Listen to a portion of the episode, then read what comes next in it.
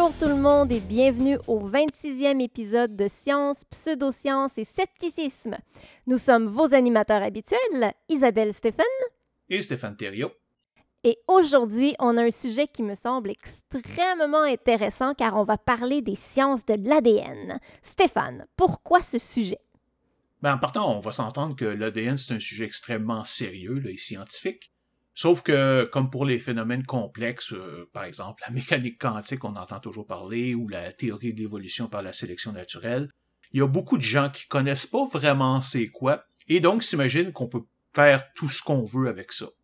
Évidemment, il y en a qui vont exploiter la situation pour profiter des gens en leur vendant toutes sortes de choses qui ont simplement pas de sens. Ma première idée était de faire un épisode sur les pseudosciences basées sur l'ADN, mais en cours de rédaction, je me trouvais souvent obligé à expliquer plusieurs aspects de l'ADN, tu sais, juste pour que nos gens puissent euh, suivre, comprendre c'est quoi le problème. Alors euh, finalement, j'ai rapidement réalisé que si je continuais comme j'étais parti, bon, on se serait retrouvé avec un épisode de deux heures et demie sur un sujet qui est pas nécessairement simple. ouais. Alors, euh, comme je l'ai déjà fait à quelques reprises, j'ai décidé de briser l'épisode en deux. Donc, dans cet épisode, on parle donc des sciences de l'ADN, on va la décrire, parler de sa découverte, comment on la transmet à sa descendance, c'est quoi les thérapies géniques, les projets du génome humain et ENCODE, et aussi comment on peut le limiter pour euh, régler des problèmes en informatique. D'accord, ça fait déjà beaucoup. Et donc, euh, j'imagine que tu nous gardes les pseudosciences pour le prochain épisode? Exactement. Alors, à ce moment-là, on va parler du supposé pouvoir de prédiction de l'ADN où une étude de votre ADN est supposée révéler les maladies que vous allez développer dans votre vie, la diète que vous devriez adopter ou l'effet des médicaments sur votre organisme. On va parler aussi des services d'ADN généalogique qui vous permettent de déterminer vos origines ethniques, de la téléportation de l'ADN, ça c'est quelque chose de vraiment spécial. Et on va même revenir sur l'ARNM des vaccins Pfizer et Moderna, qui, certains disent, peuvent modifier notre ADN. On va parler de tout ça et évidemment de quelques autres sujets. Wow! Tout un programme en perspective. Ouais, mais en même temps, on, va quand même se limiter dans le niveau de détail, là, sinon on, va tous s'y perdre, même moi, moi y compris. Et ça donnera rien finalement. Donc, juste pour vous donner une idée, allez lire la description de l'ADN sur Wikipédia. Là, il y a juste un biologiste ou un généticien qui peut comprendre tout ce qui est mentionné, tellement le langage est spécialisé. Mais c'est correct, parce que c'est justement mon rôle, ou notre rôle, disons, d'essayer de comprendre le plus possible et de présenter tout ça dans un langage clair. Je vais donc euh, essayer de ne pas trop utiliser de termes ésotériques et quand je devrais le faire, ben, je vais prendre au moins le temps qu'il faut pour l'expliquer. Mais comment tu fais pour te démêler là-dedans? Bah, comme je l'ai fait pour tous mes épisodes scientifiques. Premièrement, j'ai quand même une bonne connaissance de base, qui est généralement assez bonne pour au moins savoir quels sont les sujets dont je veux parler. Ensuite, bien évidemment, des heures de recherche en ligne sur des sites généraux comme euh, Wikipédia, évidemment. C'est une très bonne porte d'entrée, soit dit en passant, surtout pour les sujets scientifiques. Euh, bon, je vais aussi euh, évidemment aller voir les sites de publications scientifiques comme PubMed et Google Scholar des articles de journaux scientifiques, des sites de centres de recherche, publications gouvernementales, etc. En fait, se renseigner pour les sujets scientifiques est souvent plus simple que de se renseigner sur les pseudosciences, car on n'a pas vraiment le problème d'identifier le vrai du faux.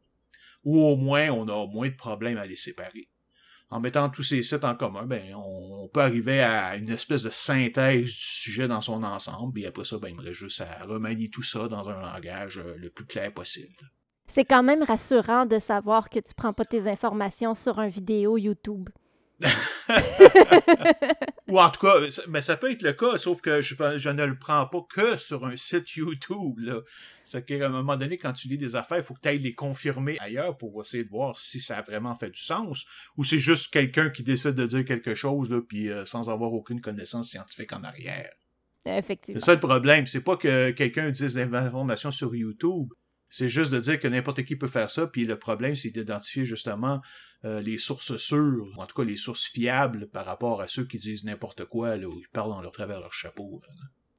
Une note quand même en passant, on va se concentrer presque exclusivement sur l'ADN humain. Question de limiter la portée un petit peu. Là. Mais évidemment, tout ce qu'on va s'appliquer, en tout cas la grande majorité, s'applique à n'importe quel être vivant, avec quelques petites modifications par-ci par-là comme par exemple le nombre de chromosomes euh, qui peut varier d'une espèce à l'autre. chromosomes. Ah ouais, ok, patience, là. on va y revenir et je vais te... De... je te le promets, on va l'expliquer vraiment. Aussi, ça va être euh, le genre d'épisode assez lourd, car le sujet est très large et très technique, alors euh, je vous invite à prendre des pauses régulières là, si votre tête commence à tourner. Puis s'il y a des petits bouts là, qui sont pas clairs, ben vous pouvez juste le réécouter ou si vous voulez juste nous envoyer des questions, ça me fait plaisir de répondre sur notre page Facebook. Très bien.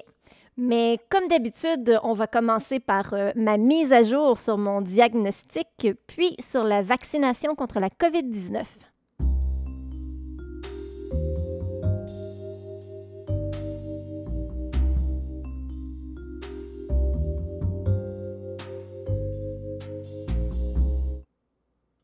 Alors, euh, c'est quoi les dernières nouvelles sur ton diagnostic d'autisme?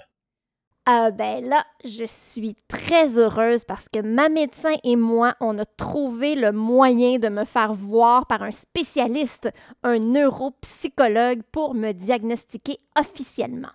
Tu au début, je disais que hum, ma condition, elle me causait aucun problème, mais en y repensant, ben, je me suis rendu compte qu'il y a quand même quelque chose qui est problématique quand je suis dans un contexte social où je dois parler avec des gens, ben ça me vide totalement, puis ça me cause des migraines épouvantables. Comme je fais maintenant des conférences sur le plan professionnel, ben on peut dire que ma condition affecte mon travail. Ouais, c'est un méchant problème là, quand même.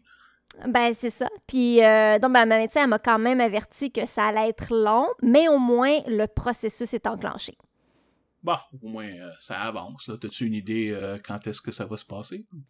Ça peut prendre euh, au-dessus d'un an, là. Fait que, on, va... Oui, c'est ça. On va être patient. Parfait.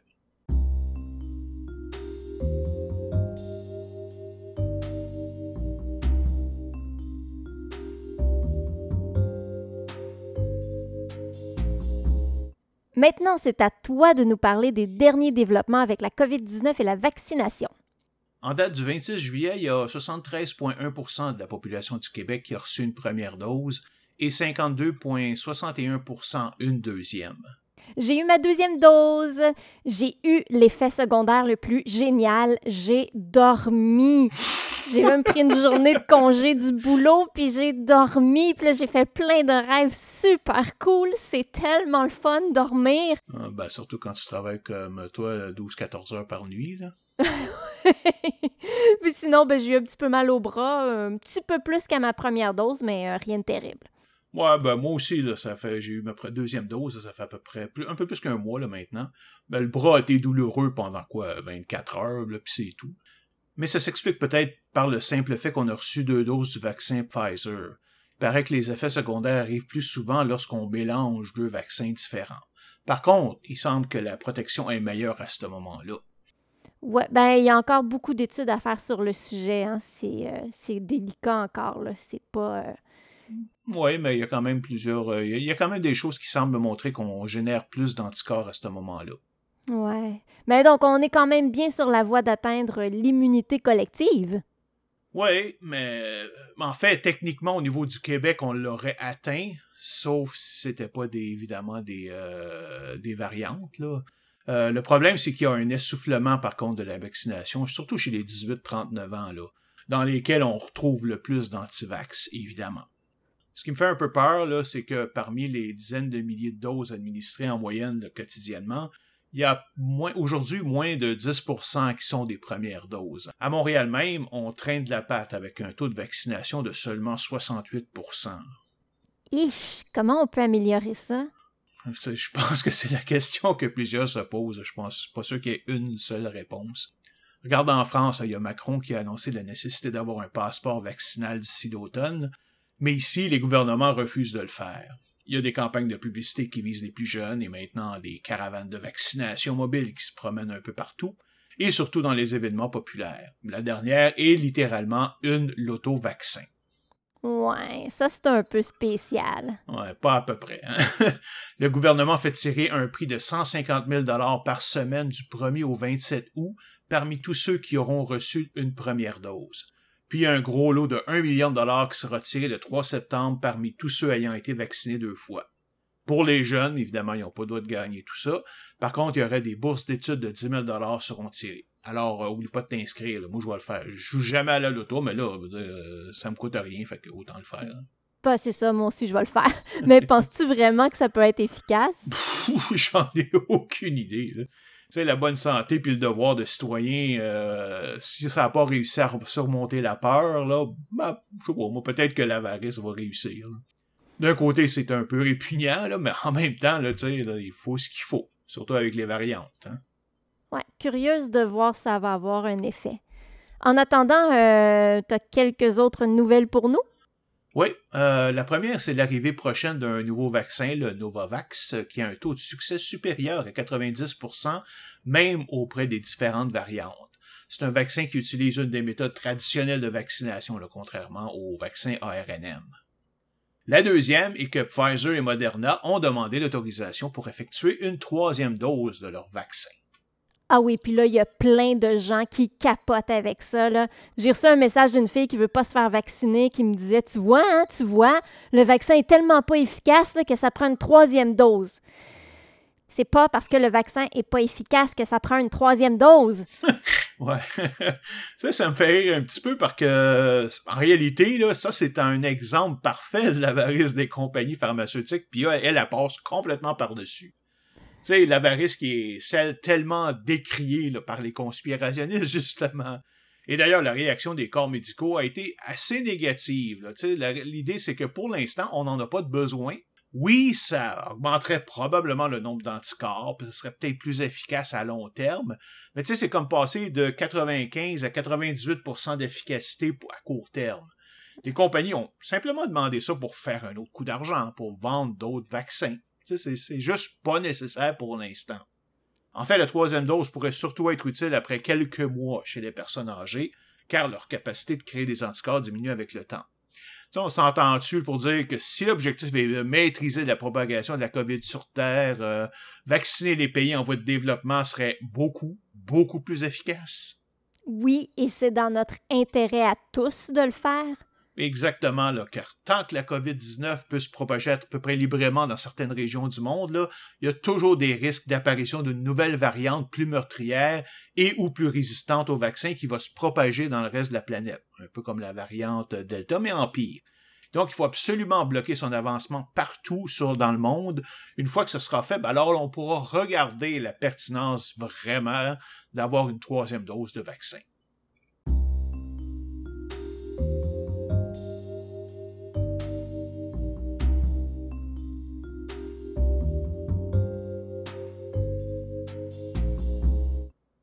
Entrons maintenant dans le vif du sujet. Un peu comme tout le monde, j'ai quand même une idée de ce qu'est l'ADN. J'ai eu un cours de bio au cégep. Je sais que c'est supposé être le bloc de base de la vie, mais j'aimerais que tu nous en dises plus, beaucoup, beaucoup plus. Ah, je pense que je vais bien te servir là-dessus. Alors, euh, l'acide désoxyribonucléique, ou ADN, est une molécule complexe possédant toute l'information génétique pour le développement, le fonctionnement, la croissance et la reproduction de tous les organismes vivants, ainsi que de certains virus. Ouais, c'est tout un mot. C'est pas facile à prononcer. Je comprends qu'on utilise ADN. ouais, ça me fait penser à une petite anecdote. Là. Quand j'étais jeune, j'avais reçu un jeu de questions et réponses sur plusieurs sujets comme les sciences, le français, les sports, etc. Trivial Pursuit? Non, mais un peu dans le même genre. Je me rappelle que Isaac Asimov y était associé. C'est un jeu américain, évidemment, qui avait été traduit. Anyway, je lisais les cartes de questions-réponses et c'est là que j'ai appris que ADN voulait dire acide désoxyribonucléique. On saute quelques années en avant, là, je suis au cégep. Et comme les cours sont finis pour la session, ben, on joue au bonhomme pendu dans la classe, le classique. Euh, dans la dernière session. Alors, il y a un étudiant plus vieux que moi, d'une bonne dizaine d'années, qui va au tableau, qui nous met deux mots, un court et un très long. C'est moi qui commence, alors je commence par un E. Il y en a quatre. Ensuite, je demande un A. Un seul au tout début du premier mot. Je demande un I, il y en a trois. Avec, mais sauf qu'avec les trois voyelles du premier mot, je vois bien qu'il s'agit du mot acide. Alors, voyant la complexité de l'autre, je dis acide désoxyribonucléique. comme il regarde, un instant, il est comme euh. Puis là, il me lance sacré à terre, il dit Moi, je joue plus. la blague, évidemment, mais c'était comment tellement comique. Là. Après trois lettres, puis j'ai sorti ça, là, c'est comme euh, c'est très là. là. C'est malade! Tout le monde a dû être hyper impressionné. je pas, mais bon, anyway. Lui, il est en tout cas. Oui, lui, il est. mais revenons à notre sujet. Tu t'apprêtais à nous décrire l'ADN. OK, OK, OK.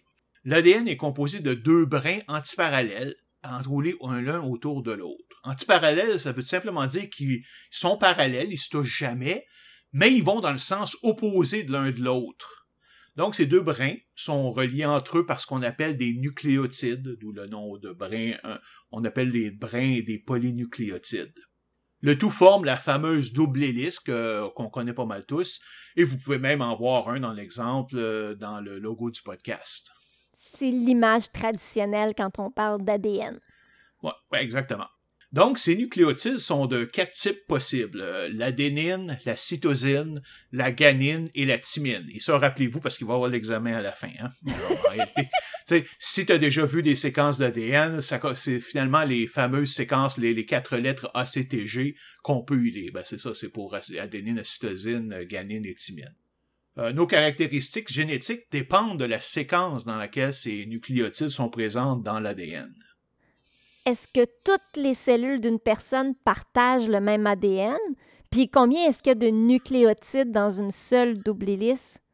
Ben pour ta première question, oui, sauf dans certaines conditions, comme par exemple une transplantation, et d'autres petits exemples comme ça.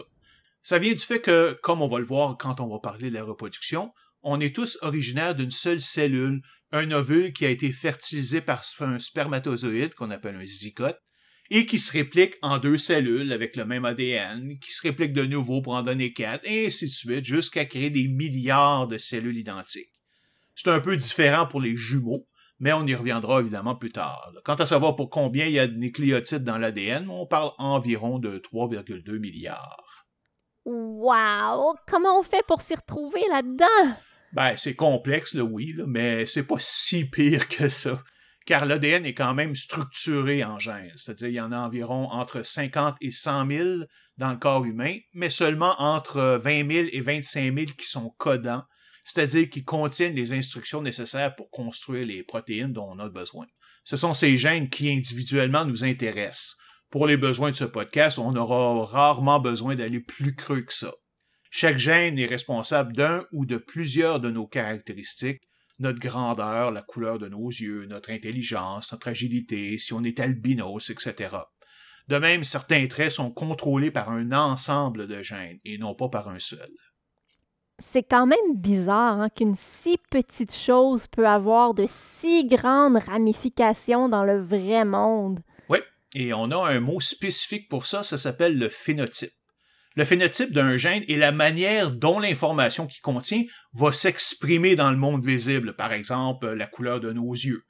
Mais ça peut aussi aller beaucoup plus loin qu'une simple caractéristique physique, surtout si tu regardes les animaux qui possèdent des comportements instinctifs. En réalité, c'est le phénotype de leur gène qui s'exprime.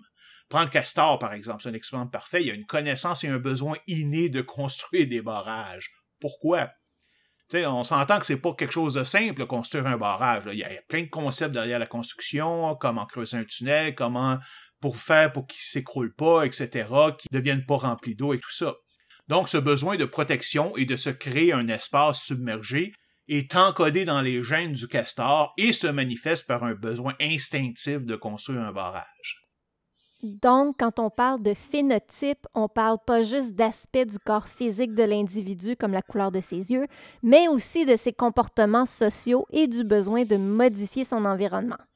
Oui, euh, exactement, mais on va voir que c'est beaucoup moins présent du côté de l'être humain, car comparé aux autres animaux, on a très très peu de comportements innés considère juste que la plupart des bébés animaux peuvent marcher et courir quelques heures à peine après leur naissance, alors qu'un bébé humain va mettre au minimum plusieurs mois à le faire.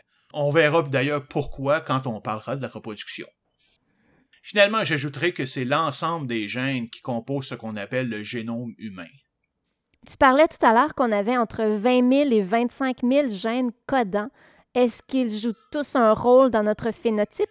Oui, ils ont tous un phénotype, mais en fait, l'ADN qu'ils contiennent ne constitue que 1,5% de l'ADN total humain, le reste étant non codant.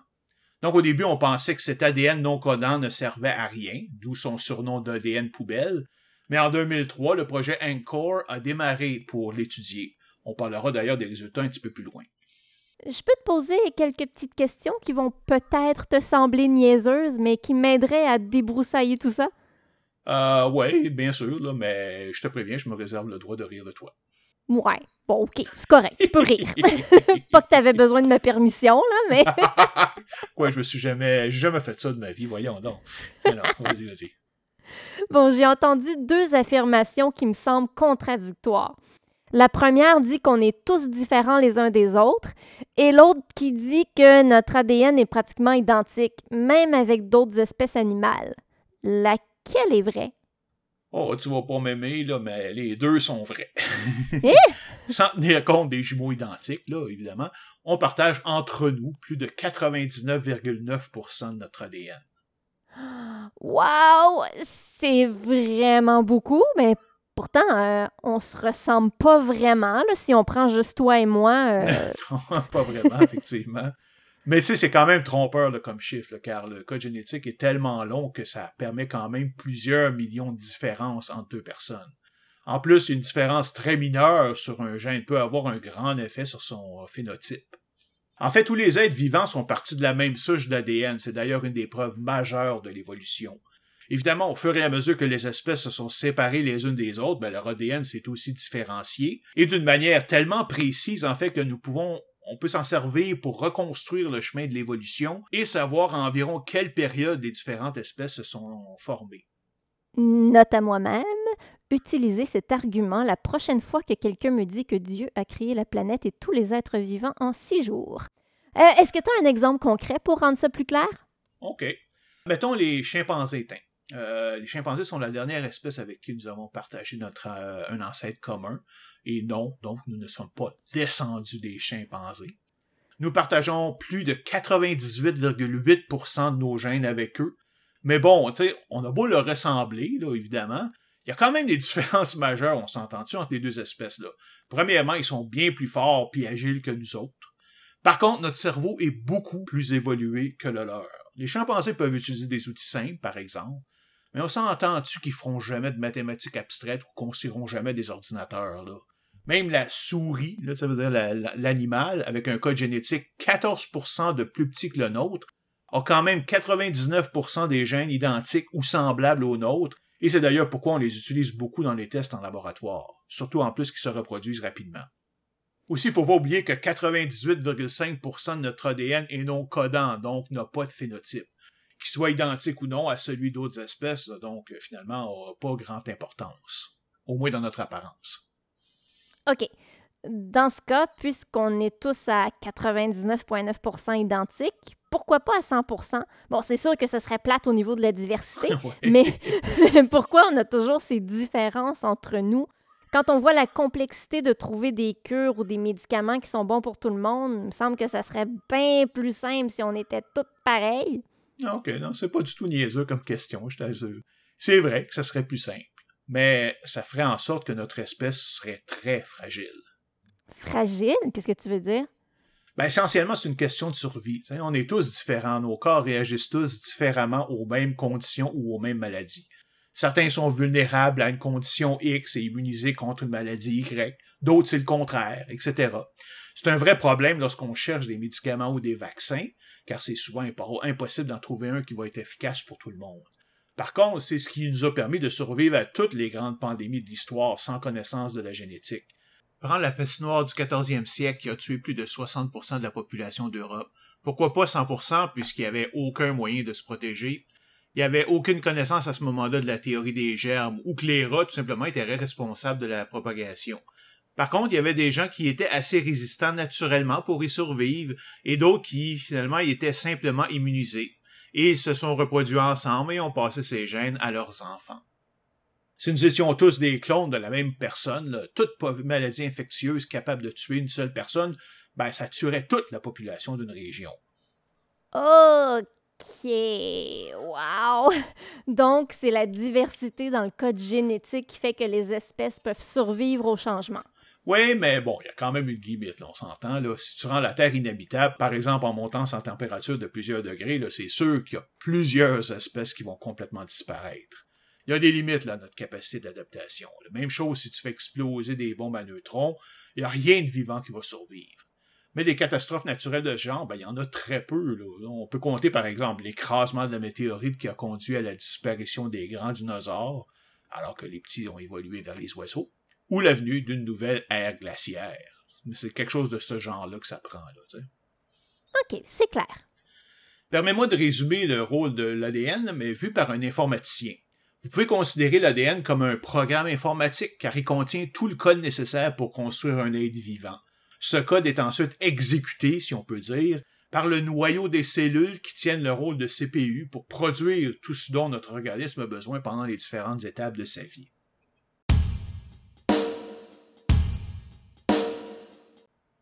Avant d'aller plus loin dans l'utilisation de l'ADN, j'aimerais que tu nous parles un peu de l'histoire de sa découverte et des initiatives mondiales qui ont été mises en place pour étudier l'ADN humain. OK. Eh ben, comme tu peux imaginer, la découverte de l'ADN, comme tout processus euh, complexe en sciences, s'est fait sur une longue période de temps et implique un grand nombre de scientifiques.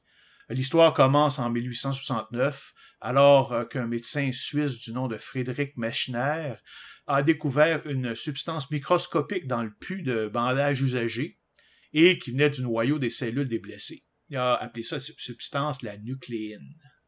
Wesh! Continue là, pendant que j'enlève cette image de pu sur des bandages usagés de ma tête. Euh, imagine euh, pendant les périodes de guerre et tout ça. Hein. Ben, la science est, en fait, oui, la science est souvent un petit peu dégueulasse. tu te rappelleras l'épisode sur les vaccins quand on expliquait comment les vaccins étaient distribués dans l'ancien temps. Mm-hmm. En 1878, le biochimiste allemand Albrecht Kossel étudie cette nucléine et réussit à identifier les quatre nucléotides, le ACTG.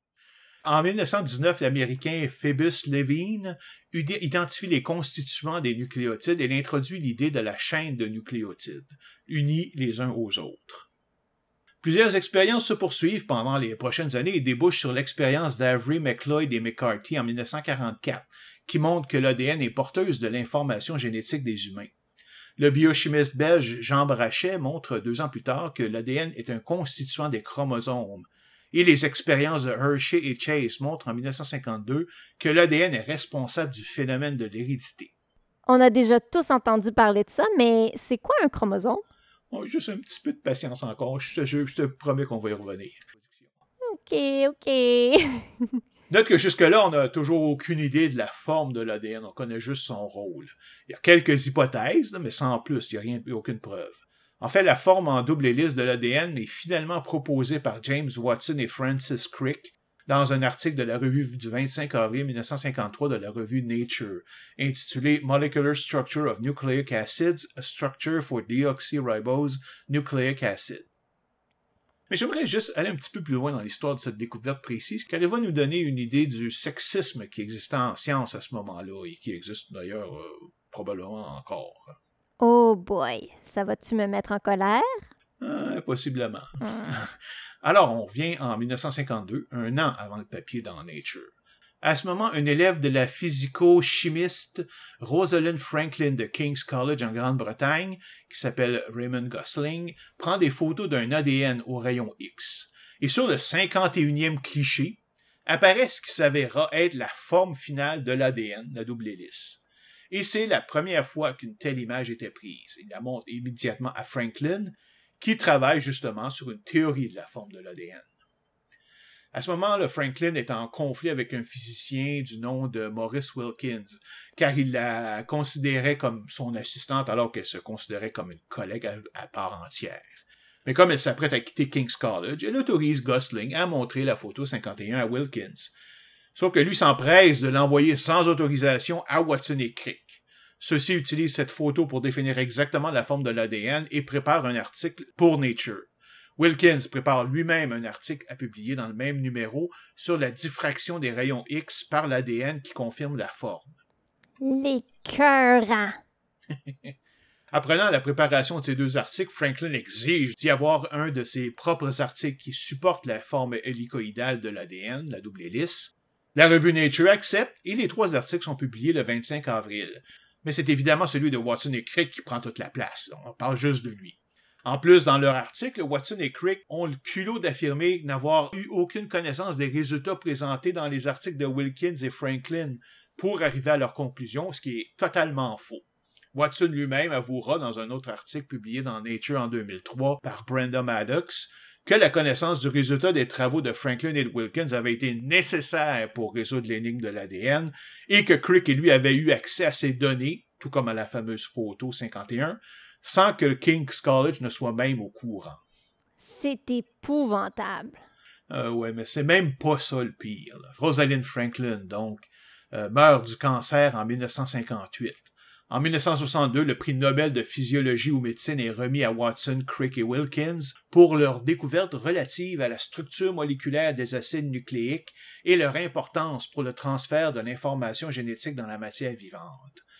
Non seulement on n'a pas mentionné Franklin de façon posthume, mais aucun des trois lauréats a même mentionné son nom lors de la cérémonie pour l'accréditer.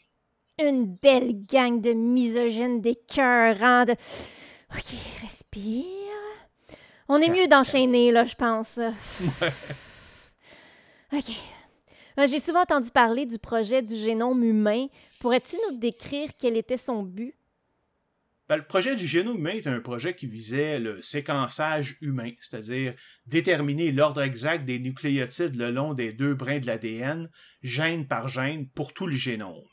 Ce projet a été mis en place à la fin de 1988 sous la recommandation du National Research Council américain, avec un budget de 3 milliards de dollars et un horizon de 15 ans. L'organisme HUGO, pour euh, Human Genome Organization, a été créé en Suisse pour coordonner les efforts. Le projet a été mené par un consortium international composé de 16 centres de séquençage partout dans le monde, dont 5 qui ont fourni plus de 80% de l'information. Le travail a été d'ailleurs complété en 2003. Notez bien qu'on parle juste ici de séquençage, donc de trouver l'ordre des nucléotides. Là. On parle pas du tout ici de comprendre le fonctionnement, qu'est-ce que ça veut dire d'avoir ce séquencement-là, ou comment le modifier ou le créer. Ça, ça va être beaucoup plus complexe. Mais en même temps, il est un autre exemple du conflit entre la recherche publique et celle des compagnies de biotech qui sont juste à la recherche du profit. Comment ça? Ben, parce que dix ans plus tard, en 1998, euh, il y a une compagnie privée qui s'appelle Celera Genomics qui a été formée pour faire la même chose, finir le séquençage du génome humain. Leur objectif était de compléter le séquençage en trois ans seulement en utilisant une méthode différente, presque entièrement automatisée. Évidemment, on parlait d'un investissement massif, environ 300 millions de dollars, mais elle comptait rentabiliser son investissement en vendant l'accès au génome aux sociétés pharmaceutiques. Et c'était quand même dix fois moins que le budget du projet génome humain. Mais ben, voyons donc, le génome humain n'est pas à eux. Ouais, faut avoir un, crise de culot là, pour faire ça, disons. Là. Mais c'est une compagnie américaine, alors c'est juste normal pour eux autres d'essayer de se faire un max de pognon avec n'importe quoi. Une des critiques principales qui était émise et que s'ils réussissaient, ben, c'est justement ça pourrait retarder les travaux de recherche sur l'ADN, parce qu'évidemment, il y a plein d'instituts qui n'avaient pas l'argent nécessaire pour pouvoir accéder euh, à leurs demandes. Ouais, ça se comprend. Puis comment ça s'est passé? Euh, match nul, en tout cas au début. En 2000, les deux groupes ont publié indépendamment un séquençage brut de l'ADN qui reste encore à raffiner. Par contre, Celera admet dans son étude qu'elle a utilisé le travail déjà publié des dix premières années du consortium international pour accélérer son travail. C'est pas juste, ça? Ben, évidemment, ça a causé une réaction de dégoût et de rejet vigoureux dans la communauté scientifique, qui a accusé à juste titre Celera de tricher, parce qu'elle n'aurait jamais pu compléter son séquençage sans les données du consortium. C'est bien ça, il faut exposer les brigands. C'est comme j'ai mentionné, le séquençage final a été complété en 2003 par le consortium du projet Génome humain. Quant à Celera, il a publié en 2004 ou 2005 le même séquençage brut que celui de 2000, mais en utilisant uniquement ses propres travaux, juste pour montrer que sa méthode était valide. Ensuite, elle a donc un peu changé sa politique, là, quand même, il a rendu ses séquences disponibles sans frais à des fins non commerciales, mais en mettant une limite sur la quantité de données qui pouvaient être téléchargées. Bon, ils se sont repris, ils ont fait amende honorable. Ouais, bon, enfin, soyons réalistes, ils n'avaient pas vraiment le choix. Comme le consortium avait terminé ses travaux, ben, s'il faisait pas ça, ben, il aurait été complètement oublié par les chercheurs, on s'entend dessus, là? Le deuxième projet majeur est le projet ENCODE pour l'Encyclopedia of DNA Elements, autrement dit Encyclopédie d'éléments d'ADN, qui a été démarré en 2003, quelques mois après la fin du projet du génome humain. Je t'en ai parlé un petit peu plus haut, là, mais d'ailleurs, je pense que je l'avais appelé ENCORE, mais c'était ENCODE, excuse-moi. Mais l'ADN codant, celui qui produit des protéines, ne représente, comme je disais tout à l'heure, que 1,5% de notre ADN total. Le projet ENCODE a pour but d'étudier les 98,5% d'ADN non codants pour savoir s'ils sont vraiment de l'ADN poubelle, c'est-à-dire qu'ils ne servent à rien, ou s'ils ont des fonctions. Son but est de déterminer et cataloguer toutes les fonctions de l'ADN et est toujours actif aujourd'hui. Il est composé de quatre phases et on est en plein dans la quatrième. Mais juste vite comme ça, là, il me semble que la nature aime pas le gaspillage. Ça serait bizarre qu'on ait 98,5% de notre ADN qui sert à rien.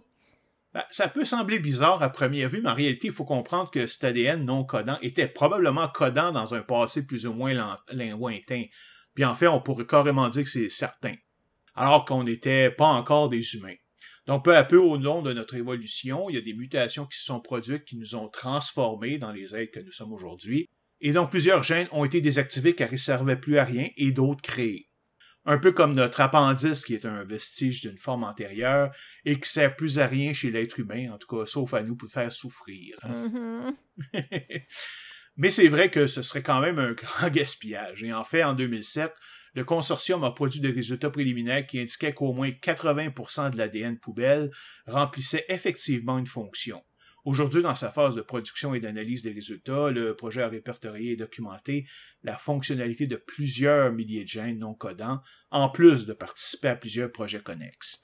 Mais, mais c'est quoi les fonctions? Tu peux pas nous laisser comme ça sur un cliffhanger? Ouais, quand même. C'est juste un paquet de processus chimiques au niveau des cellules et du fonctionnement et la régularisation du corps. C'est important, évidemment, mais rien de particulièrement intéressant pour notre épisode. Hein.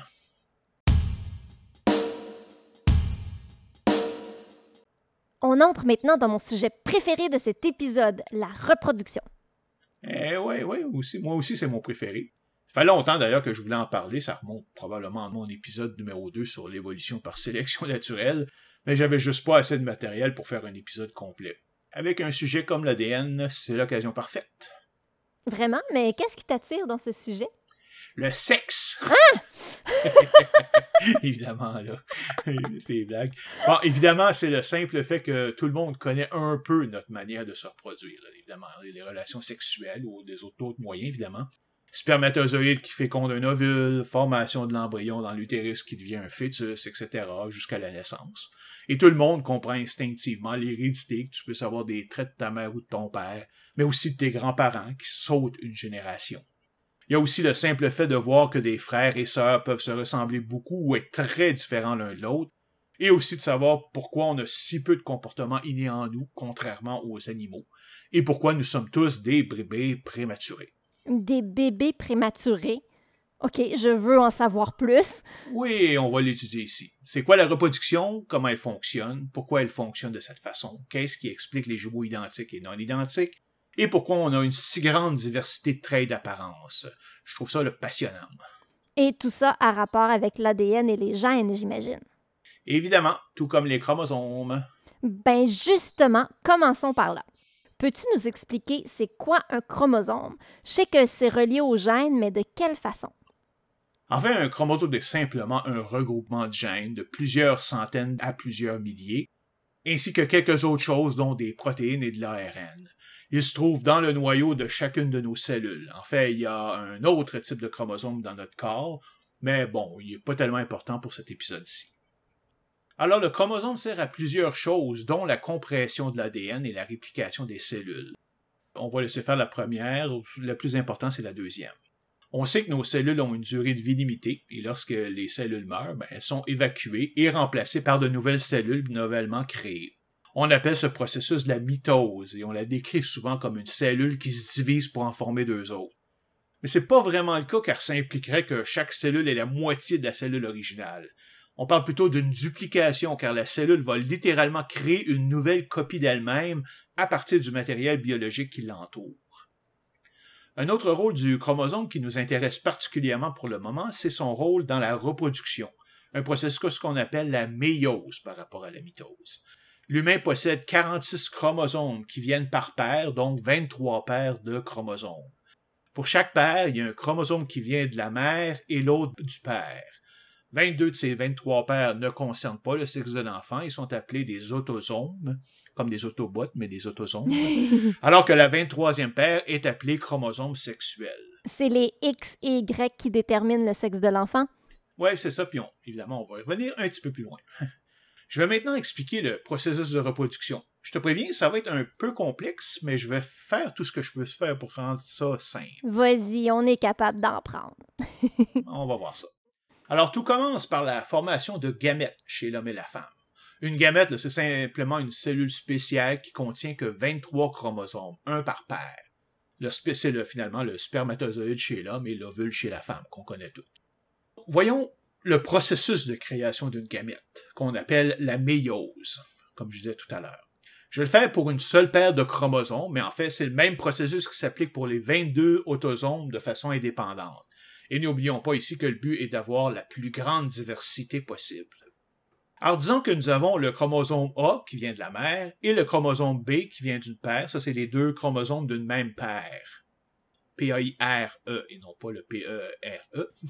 Ils sont identiques dans leur structure, c'est-à-dire qu'ils ont les mêmes gènes à la même place.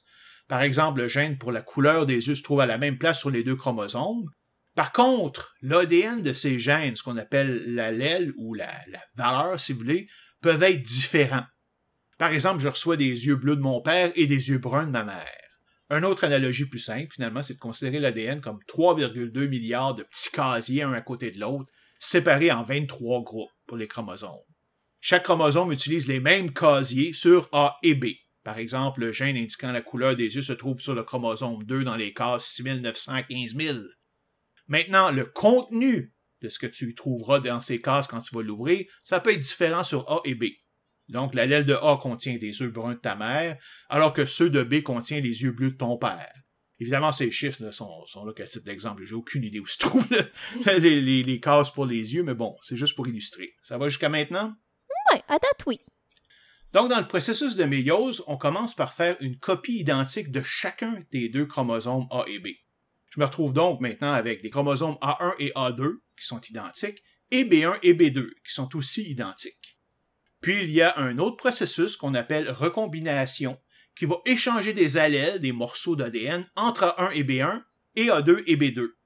De notre point de vue, on peut considérer ces changements faits au hasard, bien que ce soit pas vraiment le cas, j'imagine. Aussi, il est important de dire que les échanges entre A1 et B1 et A2 et B2 ne sont pas les mêmes, donc ils vont tous être différents. Le résultat de tout ça, c'est que je me retrouve avec quatre chromosomes, A1, A2, B1 et B2, différents les uns des autres, d'une façon totalement aléatoire, chacun ayant une combinaison différente des gènes du père et de la mère. Il reste donc plus qu'à distribuer ces quatre combinaisons dans quatre gamètes différentes. Donc, ce processus est fait pour chacun des 22 autosomes et résulte en quatre gamètes complètement différentes les unes des autres. Euh, il t'en manque un, là. Oui, parce que le chromosome sexuel est différent la mère va toujours passer le chromosome X à son enfant, alors que le père va passer soit le chromosome X, soit le chromosome Y. Si on se retrouve avec un XX, l'enfant sera une fille, alors que si c'est un XY, ce sera un garçon. Bon, disons que c'est le cas général. Comme dans toute autre chose, il y a des exceptions, mais on n'entrera pas trop là-dedans, là. sinon on n'en sortira jamais. OK, mais c'est quand même important de souligner qu'il y a bel et bien des exceptions. Oui, mais soyons clairs, ça n'a rien à voir avec l'identité sexuelle ou le genre. Ces exceptions entraînent en fait des troubles de santé et souvent de l'infertilité. OK, donc euh, on a maintenant quatre gamètes avec 23 chromosomes. Ensuite? Ben, on passe évidemment au, processus qui est le fun, c'est-à-dire le processus de fécondation lui-même. Un des ovules, donc, est relâché par les ovaires environ tous les 28 jours et il remonte les tubes de Fallope. Puis après une relation sexuelle, un des millions de spermatozoïdes de l'homme va entrer dans l'ovule pour le féconder. La membrane de l'ovule se solidifie instantanément pour ne laisser passer aucun autre spermatozoïde. À ce moment-là, les euh, chromosomes de l'ovule vont se jumeler avec les chromosomes du spermatozoïde, gène par gène, pour former une nouvelle cellule de 23 paires de chromosomes qu'on appelle un zygote. Ce zygote migre ensuite jusqu'à l'utérus et va créer une parfaite copie de lui-même Puis les deux cellules vont se répliquer de nouveau, et ainsi de suite, formant éventuellement un embryon. C'est à cette étape-là que les organes, d'ailleurs, vont commencer à se développer. Vers la onzième semaine, ben, l'embryon devient un fœtus jusqu'à sa naissance. OK, je pense bien te suivre. Euh, par contre, tu parlais tout à l'heure que j'avais deux copies de chaque gène, un de la mère et un du père. Et comme dans ton exemple pour les yeux, ils peuvent être complètement contradictoires. Si mon père me dit que j'ai les yeux bleus et ma mère les yeux bruns, de quelle couleur ils vont être mes yeux? Ben là, on entre dans le concept d'allèle dominant versus récessif. En fait, c'est juste une manière de dire que certaines valeurs, si on peut dire, de certains gènes vont prendre le dessus sur les autres. Ces allèles sont dits dominants, alors que les autres, on les appelle des allèles ou gènes récessifs. Et c'est pas une décision arbitraire, là. En fait, quand je dis qu'un gène me donne les yeux bleus, je comprendrai que c'est plus complexe que ça, C'est plutôt qu'il indique, par exemple, un certain niveau de pigmentation de l'œil qui, par les lois de la physique, vont rendre l'œil bleu. Ouais, ça me dit quelque chose, les gènes récessifs. Eh, effectivement, on en parle surtout pour les maladies génétiques dégénératives, mais en fait, celles-ci ne sont qu'un cas parmi tant d'autres. Il n'y a rien de fondamentalement mauvais dans les gènes récessifs. Certains peuvent être très bons. Je vais simplifier énormément ici. Tu comprends qu'il y a toujours plein de facteurs ou de situations qui peuvent modifier les choses, mais en gros, il y a trois combinaisons d'allèles possibles que vous pouvez rencontrer. Premièrement, un des allèles est dominant et l'autre est récessif. Dans ce cas-là, l'allèle dominant sera exprimé dans ton phénotype et l'allèle récessif sera simplement ignoré. Par exemple, pour les yeux, ben, la couleur brune est dominante, alors que le bleu est récessif, donc dans ton cas, tes yeux seront bruns. Encore une fois, je simplifie, là, mais c'est la règle générale. Si les deux allèles sont dominantes, alors les deux vont s'exprimer, mais le résultat n'est pas vraiment prévisible. Par exemple, si mon père est de groupe sanguin A et ma mère de groupe sanguin B, je pourrais, je dis bien pourrais, c'est pas automatique, être de groupe sanguin AB, donc avoir les deux. Je pourrais aussi être du groupe sanguin A, B ou même O. Ici voulant dire non A et non B. Finalement, c'est juste si les deux allèles sont récessifs qui pourront s'exprimer. L'exemple parfait est celui des défauts génétiques récessifs. Tu peux même te retrouver dans un cas où deux conjoints reçoivent le même gène récessif d'un seul de leurs parents, et donc qui ne s'exprimera pas en eux, parce que ça faut que les deux soient récessifs pour que ça soit exprimé. Mais s'ils ont un bébé à qui ils ont chacun transmis par hasard le gène récessif, alors le bébé va exprimer le gène récessif dans son phénotype. C'est ce qu'on appelle en fait sauter une génération. Ah, OK. Donc, c'est pour ça que le risque de trait génétique récessif est plus présent dans les familles qui se marient entre elles. Oui, exactement. Les gènes récessifs causant des maladies génétiques sont créés par mutation, euh, il est relativement rare que la même mutation soit présente de façon indépendante dans deux conjoints non liés par des liens parentaux. Il est donc relativement peu fréquent qu'ils aient des enfants ayant une maladie génétique. Mais c'est quand même pas évidemment possible, on le sait. Dans le cas d'un gène récessif, on peut avoir une idée des chances qu'il soit exprimé chez un enfant.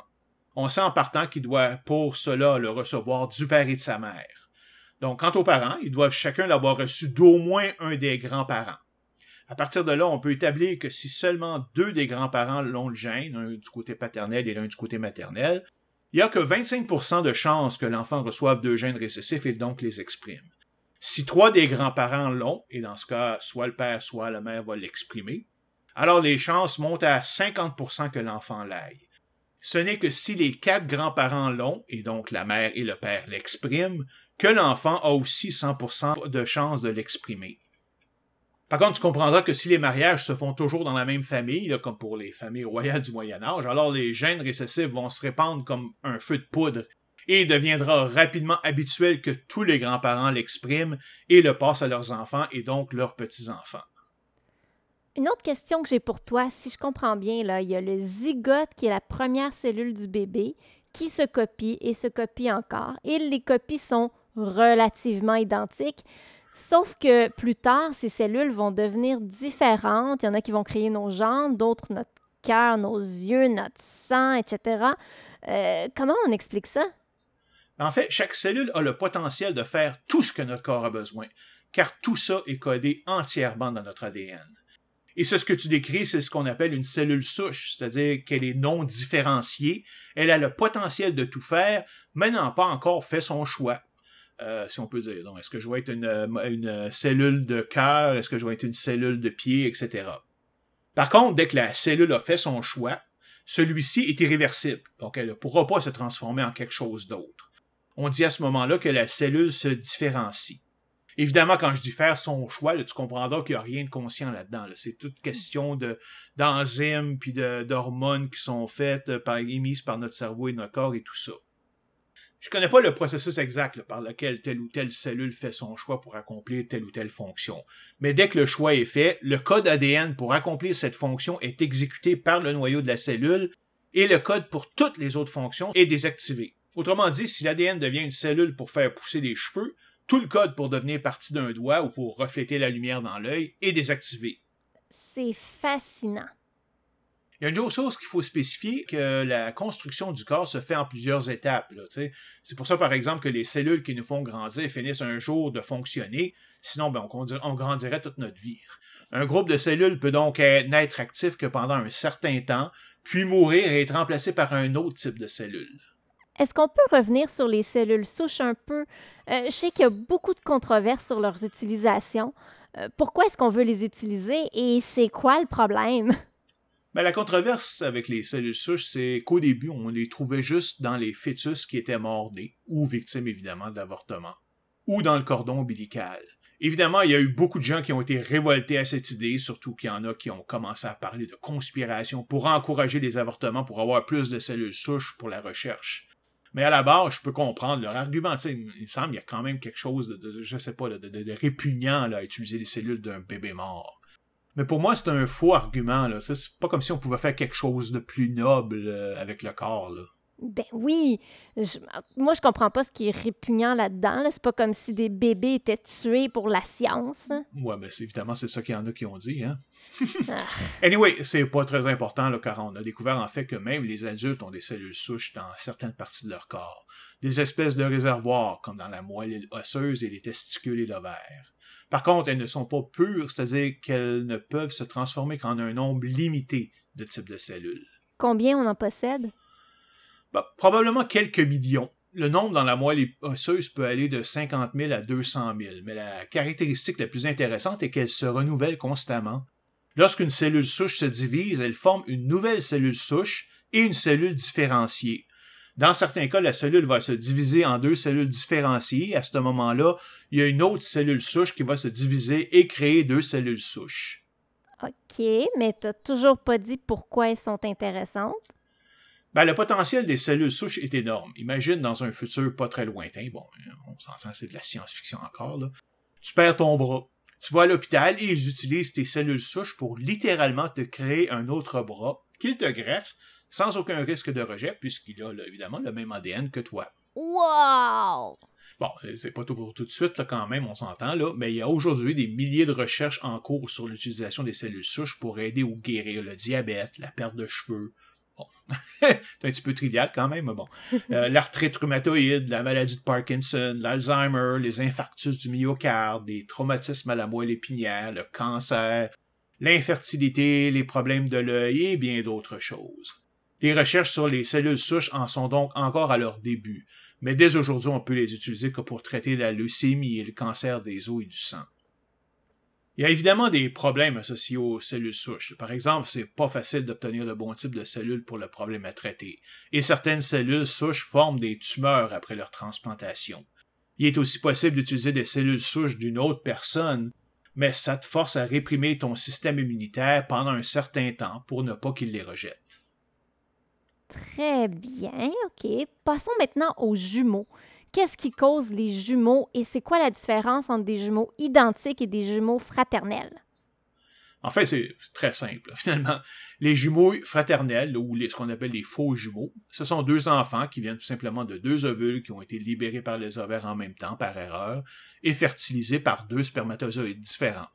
Donc, génétiquement parlant, ce sont littéralement des frères et des sœurs normaux, qui s'adonnent juste à grandir et à naître en même temps. Ils ont chacun leur propre ADN et ne ressembleront pas plus que d'habitude, finalement.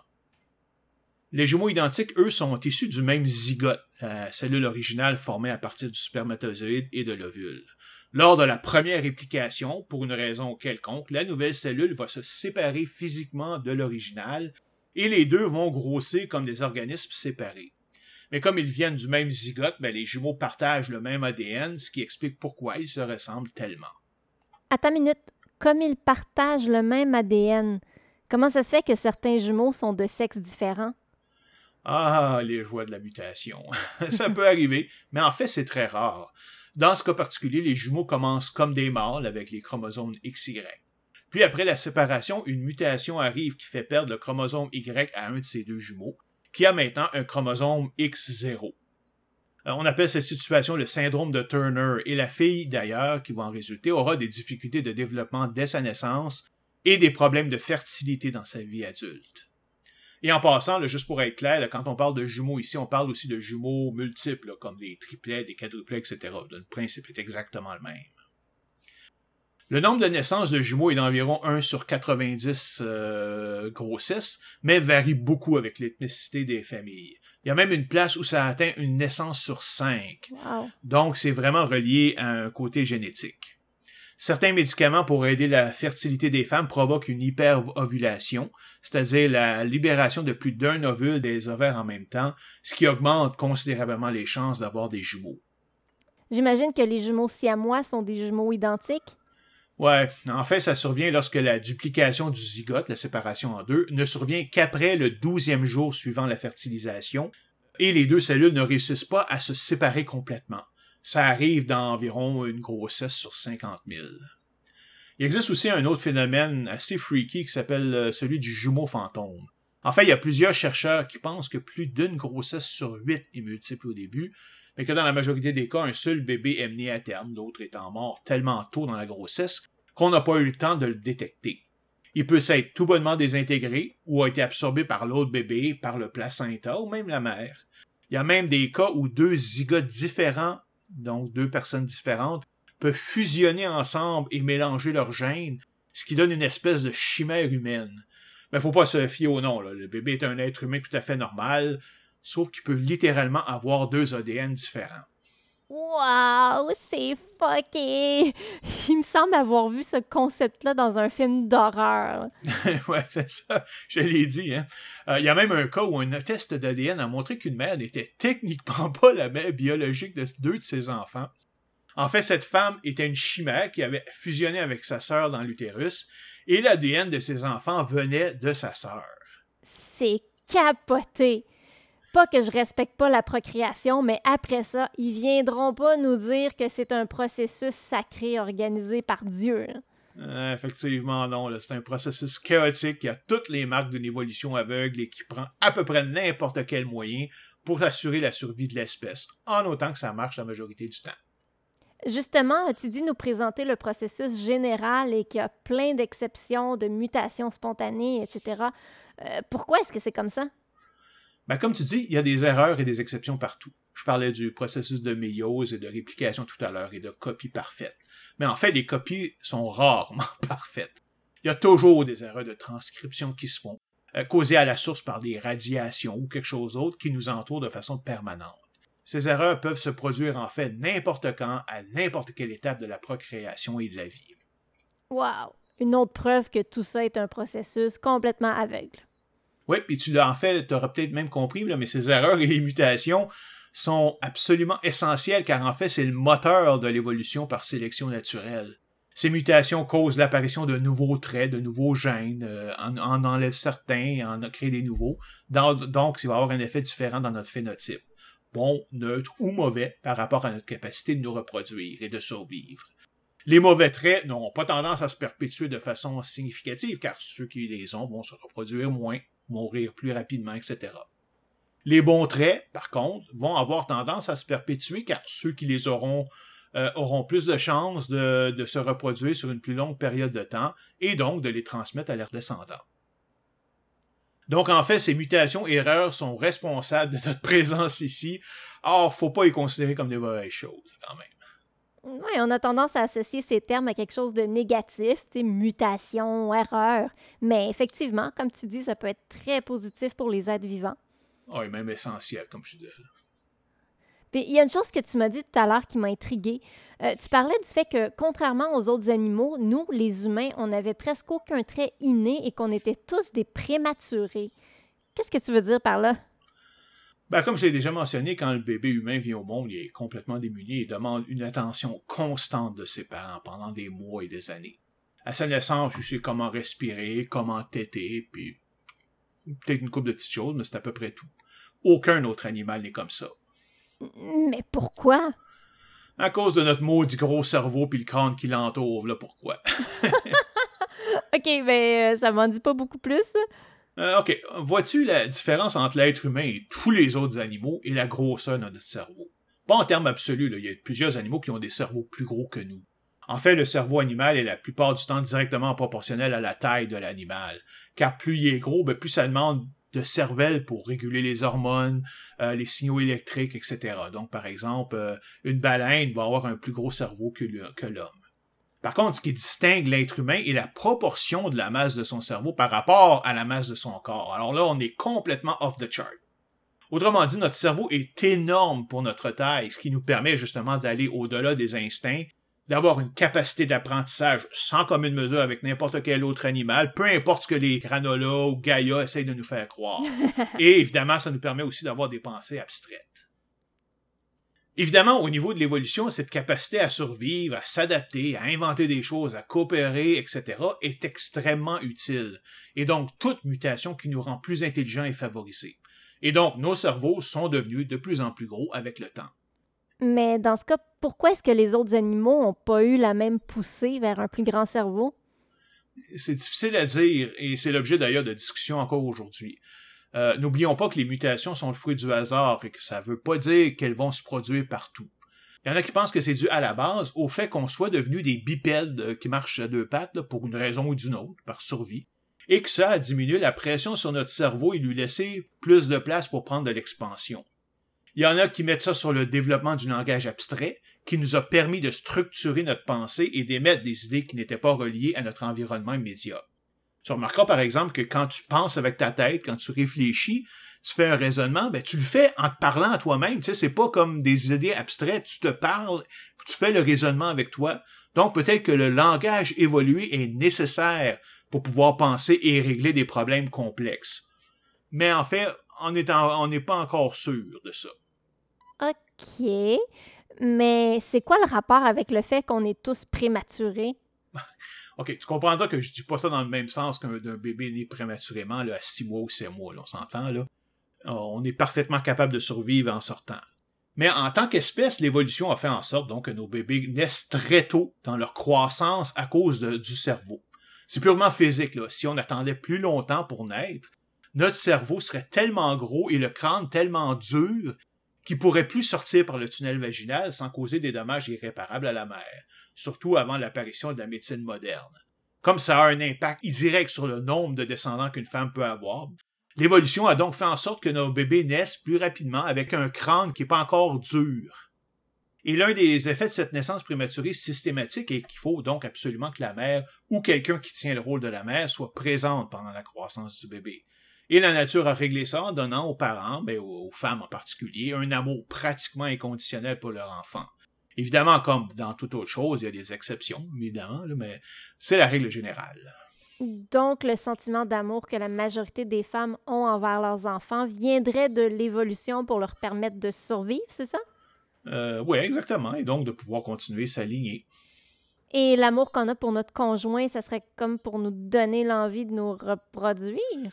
Ben, attention, là, quand même, faut pas aller dans les absolus. Je pense qu'à la base, oui, mais oublie pas que l'évolution est aveugle. Elle fait pas dans le très subtil, en autant que son but est atteint. Elle fait en sorte qu'on puisse tous tomber amoureux, même si on ne veut pas d'enfants, hein, ou si c'est avec quelqu'un qui peut pas en avoir, avec qui on peut pas en avoir. L'évolution de se fout de en autant que le résultat global d'un trait produise plus d'enfants qui peuvent se reproduire à leur tour. Tu vas mettre en colère ceux qui croient que l'amour est sacré, qu'on a tous une âme sœur quelque part. ouais, je sais, là, mais j'ai un petit peu de misère à comprendre. Le fait que l'amour que j'ai pour quelqu'un soit dû à une divinité ou à la sélection naturelle change en rien le sentiment que j'éprouve pour cette personne-là.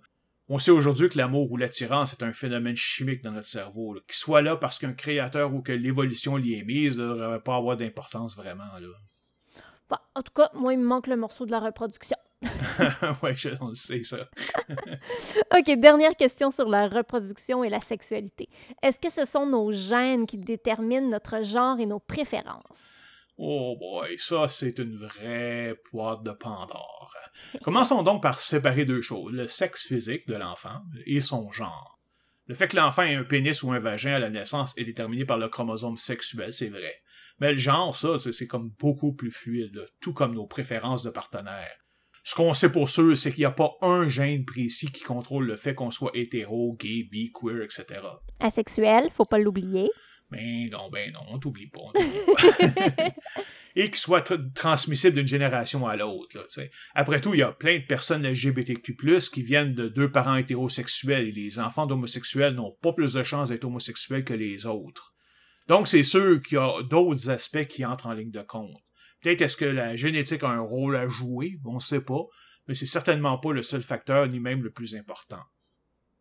Moi, personnellement, je préfère presque que ça reste flou parce que peu importe la réponse, ça pourrait donner des armes à ceux qui considèrent que c'est contre nature. si c'est un comportement appris ou environnemental, alors bon, ils vont dire que être euh, LGBTQA+, ben, c'est un choix. Et donc, euh, ceux et celles qui le sont sont des êtres amoraux ou pervertis. Par contre, ça. Ben ça. Par contre, si c'est causé par une mutation génétique, ben là, OK, c'est pas leur faute, mais ça implique qu'on pourrait éventuellement guérir cette condition, comme s'il y avait quelque chose à guérir? Pour moi, ça va encore plus loin que ça, parce qu'il et elle implique que d'être LGBTQ+, n'est pas normal, peu importe ce que ça veut dire. Mais absolument aucune preuve de ça. Au contraire, tout semble montrer que cette fluidité au niveau des genres et des préférences sexuelles fait partie intégrante de l'humanité et même de la nature en général depuis le début de la vie. Cette fluidité, c'est une situation qui a déjà été souvent acceptée dans l'histoire d'ailleurs. L'hindouisme, par exemple, possède des dieux qui sont simultanément les deux sexes. C'est surtout avec l'apparition des religions monothéistes comme la chrétienté et l'islam qu'on en a fait des abominations. C'est juste depuis environ une cinquantaine d'années, le style avec le début du mouvement gay et lesbienne des années 70 et 80, que la situation a commencé à se corriger. En fait, la fluidité du genre et de notre identité sexuelle pourrait très bien être un autre exemple de la diversité que la nature aime tant et qui nous rend résistants aux attaques génétiques et aux conditions environnementales changeantes. Elle serait donc un avantage, même si ça fait en sorte qu'une partie de la population ne puisse produire d'enfants de façon naturelle. C'est vraiment fascinant.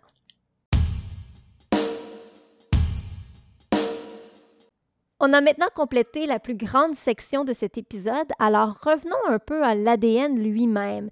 J'aimerais qu'on parle maintenant de thérapie génique. Ah ouais, un autre sujet super intéressant. Ben oui, on dirait presque que c'est toi qui choisis les sujets qui t'intéressent. C'est-tu bizarre, hein? Avec la connaissance qu'on a développée sur l'ADN depuis les années 50, il y a un nouveau type de traitement qui est apparu, la thérapie génique. Euh, cette thérapie peut être de deux types. La modification des gènes d'une cellule pour produire un effet thérapeutique, l'équivalent d'introduire un médicament directement dans le corps, ou le traitement de maladies génétiques par la réparation ou la reconstruction d'un gène défectueux. C'est particulièrement approprié pour les maladies causées par des gènes récessifs défectueux, comme on a déjà parlé. Le principe est quand même relativement simple à comprendre. Mettons qu'une personne souffre d'hémophilie. Ça, c'est son sang qui coagule pas correctement. Exactement.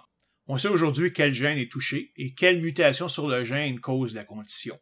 Alors ce qu'on pourrait faire, c'est de créer un segment d'ADN qui contient le gène sans la mutation qui cause la maladie et le transplanter dans le corps du malade où il va prendre la place du gène défectueux. Super! Mais comment on fait ça? La manière la plus facile et la première qui a été mise au point, c'est l'utilisation de rétrovirus. Bien qu'ils ne soient pas vivants, les virus utilisent les mécanismes de nos propres cellules pour se répliquer dans notre corps. Les rétrovirus, eux, vont encore plus loin en insérant leur propre code génétique dans notre génome avant de se répliquer. Ce que les chercheurs font, donc, est de prendre un rétrovirus et de remplacer son code génétique par l'ADN corrigé, puis l'insèrent dans le patient. C'est ce qu'on appelle la transplantation. Ces rétrovirus vont pénétrer dans les cellules du patient et remplacer ou modifier le gène défectueux. La nouvelle cellule va ensuite se répliquer naturellement, remplaçant graduellement les cellules mortes par de nouvelles cellules avec le nouveau gène. Et évidemment, comme ça, ça peut s'étirer pendant plusieurs semaines. OK, mais ça fait quand même beaucoup penser au vaccin ARNM. Oui, il y a quand même beaucoup de similitudes et c'est aussi pourquoi il y a des conspirationnistes qui disent que les vaccins Pfizer et Moderna sont dangereux car ils modifient notre ADN. Mais c'est simplement faux il y a quand même une différence fondamentale entre les deux, car les vaccins contre la COVID-19 n'utilisent pas de virus ou encore pire de rétrovirus pour introduire le vaccin dans l'organisme. Ils utilisent plutôt l'ARN messager. Or, cet ARN messager, bien qu'il puisse passer de l'information génétique pour la production d'anticorps, n'a simplement pas les mécanismes internes pour modifier l'ADN de la cellule. Il y a aussi plusieurs autres méthodes de livraison qui n'impliquent pas de virus. On ne les passera pas tous ici, mais la méthode utilisant l'ARNM en est un exemple. Elles sont plus efficaces quand on doit faire de la production à grande échelle, comme un vaccin, mais ont par contre tendance à offrir une prolifération moins rapide des nouvelles cellules et une expression des gènes moins efficace. De nombreuses recherches sont en cours pour résoudre ces problèmes-là, puis encore une fois, le futur est prometteur. Est-ce qu'on peut vraiment traiter la plupart des maladies génétiques comme ça? Ben, j'ai mentionné l'idée de corriger des gènes, mais il y a des situations où c'est tout simplement pas possible. Le dommage est trop grand.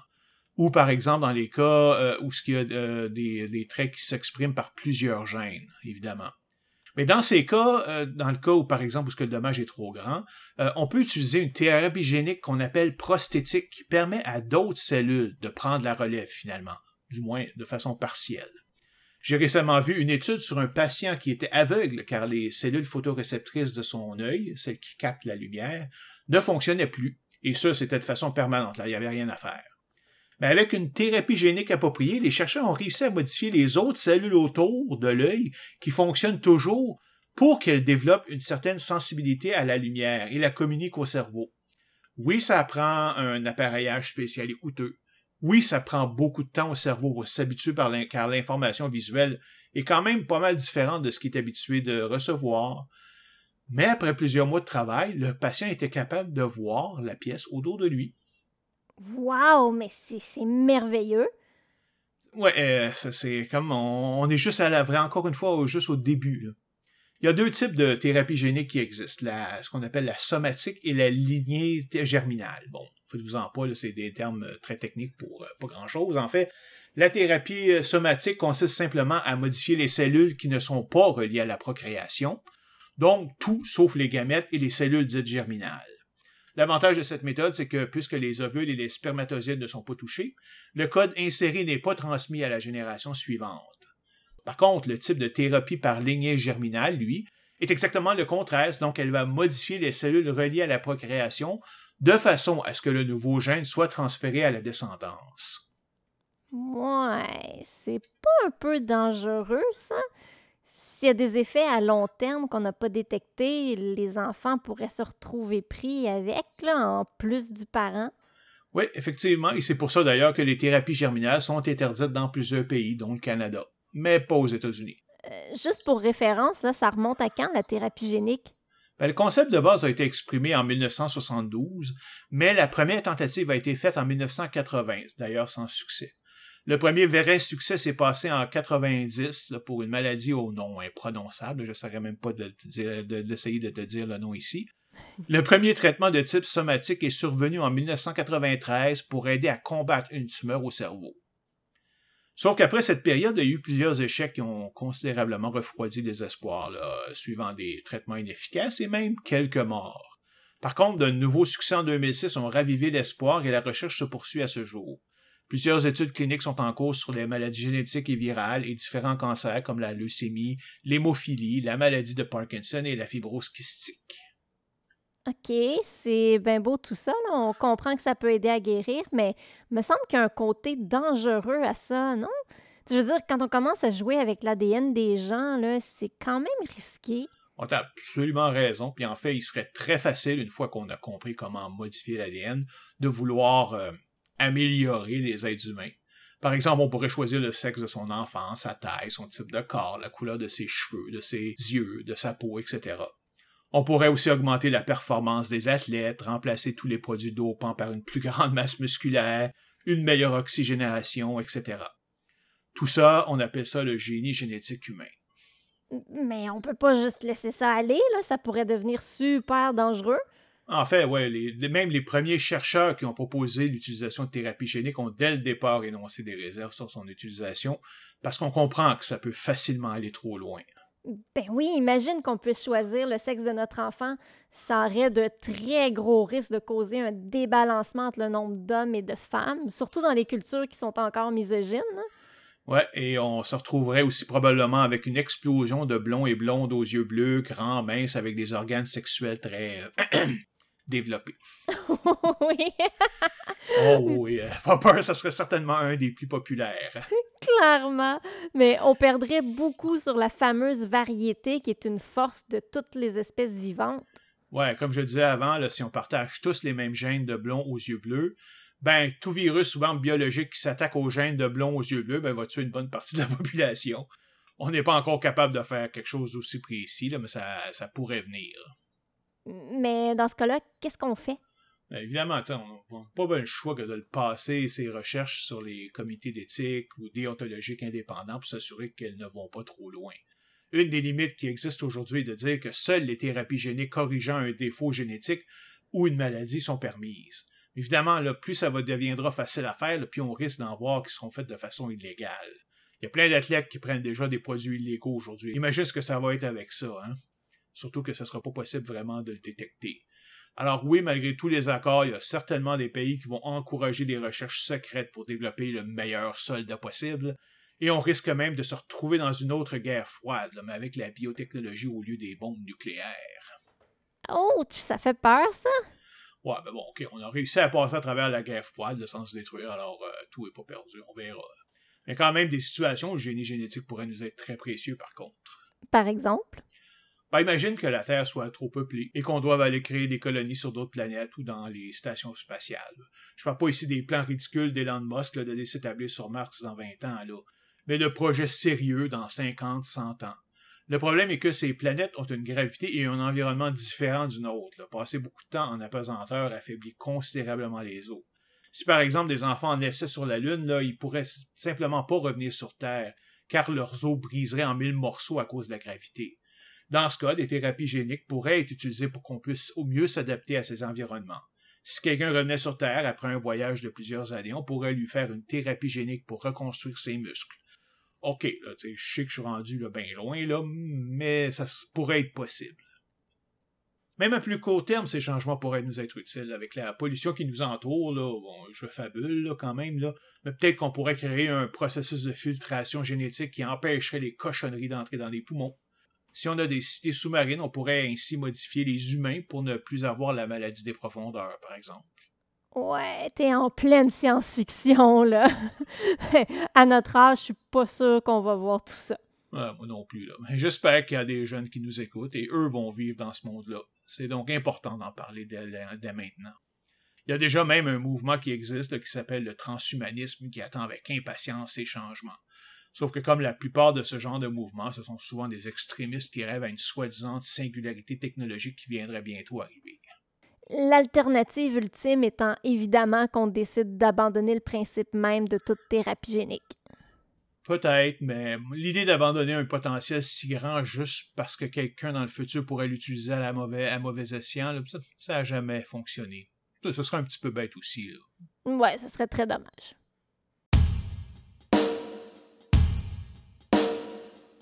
On va maintenant parler de notre dernier sujet, la bioinformatique. Ça, je dois avouer que j'ai aucune idée de quoi tu veux parler.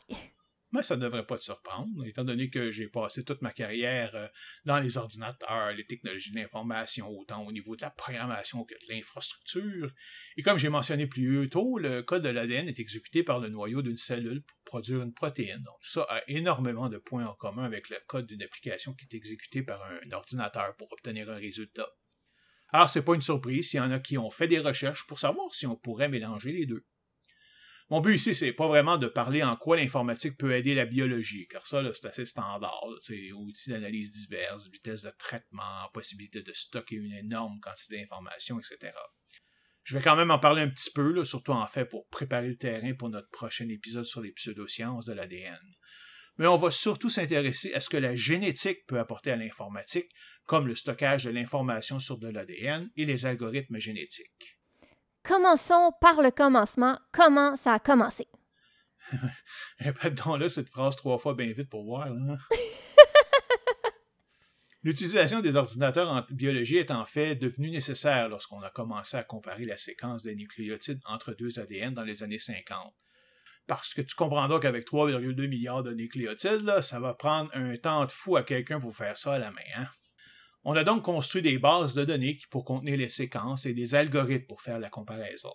Une fois ce premier pas fait, on a évidemment continué à la développer avec des machines de plus en plus rapides, des bases de données de plus en plus grosses, des outils d'analyse super sophistiqués, des algorithmes de plus en plus efficaces et aujourd'hui de l'intelligence artificielle et du data mining.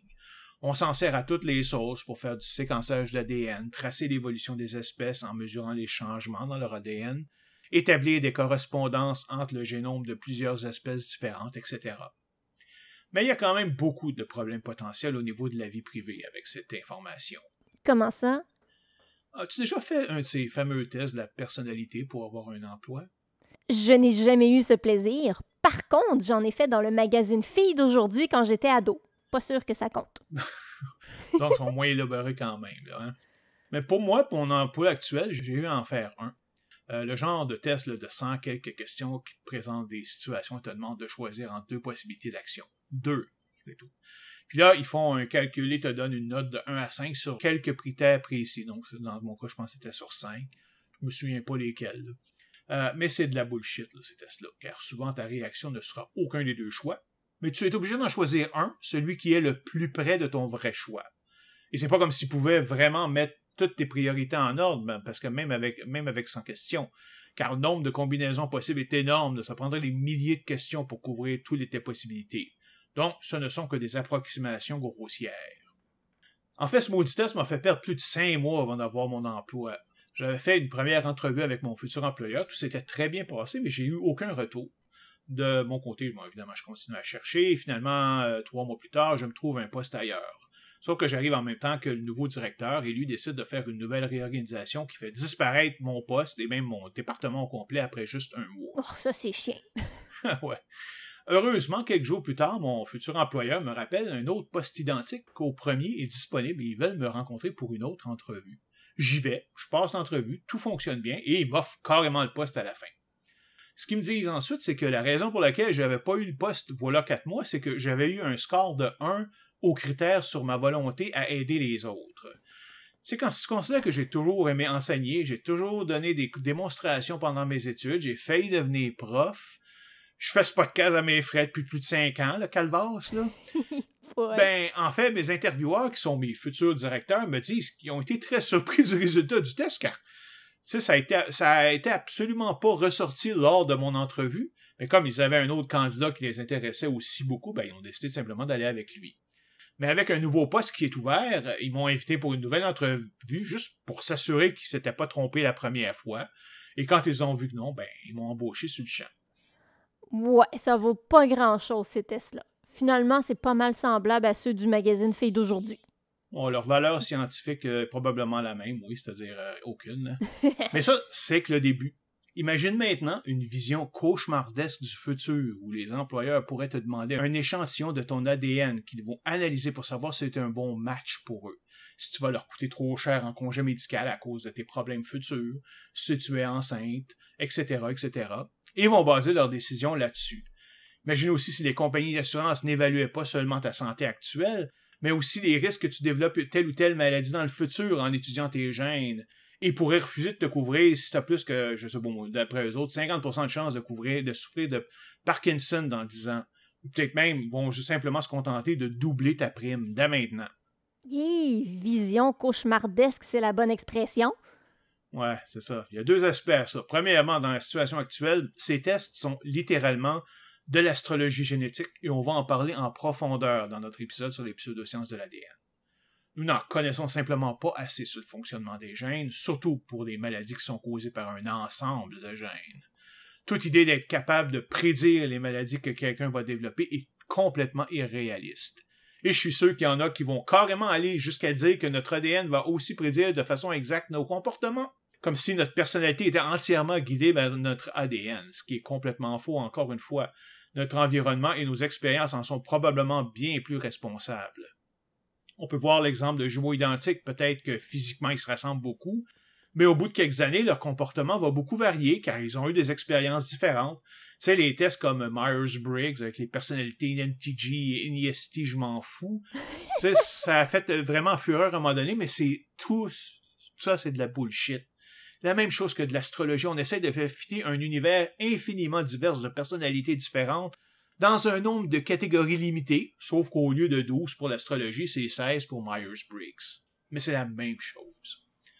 Puis le pire, c'est qu'il y a des compagnies qui vont te faire passer ce test et ne t'embaucher que si tu es un des trois ou quatre types qu'ils désirent. C'est aussi pire que de n'embaucher que des lions et des taureaux parce que ce sont, sont supposément des signes fonceurs. Yeah, right. c'est aussi pire que de la discrimination basée sur le sexe ou la race. Ouais, sauf qu'évidemment, c'est pas encore interdit aujourd'hui. Hein? La question, en fait, est de savoir s'ils ont même le droit de nous demander notre ADN. Après tout, cet ADN, c'est nous, ça nous appartient donc. Parfaitement, puis il faudra s'assurer dans le futur que personne n'ait le droit de demander notre ADN, à moins que ça soit relié évidemment à un traitement médical. Non seulement ils peuvent rien en tirer de situation scientifique, mais le risque que je développe le diabète ne concerne que moi. C'est pas de leurs maudites affaires. C'est pour ça que ça m'a révolté quand j'ai entendu que deux ministres de la CAC voulaient attirer les pharmaceutiques étrangères ici en leur donnant accès à notre ADN. Même si elle est anonymisée, elle leur appartient pas. Ils n'ont aucun droit de faire ce qu'ils veulent avec. Si je fais une sauvegarde de mon ordinateur il y a un service en ligne, mais attention, je parle pas d'ici de réseaux sociaux, là, je parle de services comme Dropbox, Google Drive ou Carbonite, ça donne pas le droit aux fournisseurs de services de vendre mes applications et mes données à quelqu'un d'autre en autant qu'il retire mon nom. Là. Voyons donc. Ouais, faudrait d'abord être consulté, signer un contrat pour accepter que l'information de notre ADN soit transmise aux compagnies pharmaceutiques. Ouais, au strict minimum, ouais. Bon, passons à ton deuxième sujet, les algorithmes génétiques. Qu'est-ce que ça mange en hiver, ça? bon. Ah là là. Alors, on va commencer par expliquer ce qu'est un algorithme. Alors, un algorithme, c'est simplement un ensemble d'instructions qui doivent être exécutées dans le bon ordre pour arriver à un résultat désiré et qui doit éventuellement se terminer. Une recette de cuisine, par exemple, est un algorithme car elle, vous dit comment préparer les aliments, dans quel ordre, et éventuellement la recette sera complétée. Par contre, des instructions sur du shampoing du genre mousser, rincer, recommencer, ben n'en est pas un, car si tu les suis à la lettre, ben tu entres dans une boucle infinie de mousser et rincer. Bon, tu vas finir par bouder ta bouteille, là, ou mourir de vieillesse, là, mais tu sais, si tu aurais une quantité infinie de shampoing et que tu étais immortel, ben, tu te laverais les cheveux jusqu'à la fin des temps. J'adore vraiment ton exemple. oh, puis c'est un exemple qu'il donnait dans les classes d'informatique, ouais. Quand on est pris avec un problème en informatique, notre but, c'est de créer un algorithme, une liste d'instructions simples qui sont comprises par la machine et qui vont nous permettre de le résoudre. Certains algorithmes sont très simples et arrivent à la meilleure solution très rapidement mais certains problèmes sont tellement complexes qu'il est impossible de toujours trouver la solution optimale. Dans ces cas, on va se contenter d'une solution satisfaisante au lieu de la meilleure. Un des problèmes classiques est le problème du vendeur itinérant qui peut aller à plusieurs villes pour vendre sa marchandise.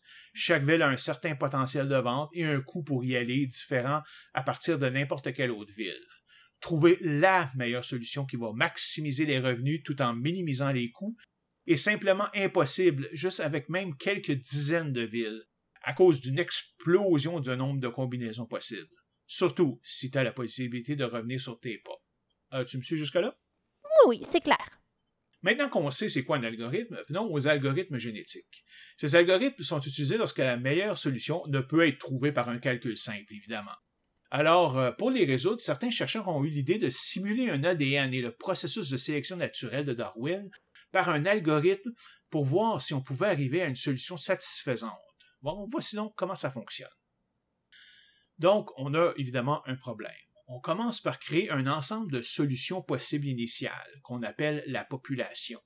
Elle peut être composée de centaines de milliers de solutions. On n'a aucune idée laquelle est la meilleure que l'autre, etc. Ces solutions, d'ailleurs, sont généralement créées au hasard et en fait, plus elles sont diverses de l'un de l'autre, le mieux c'est.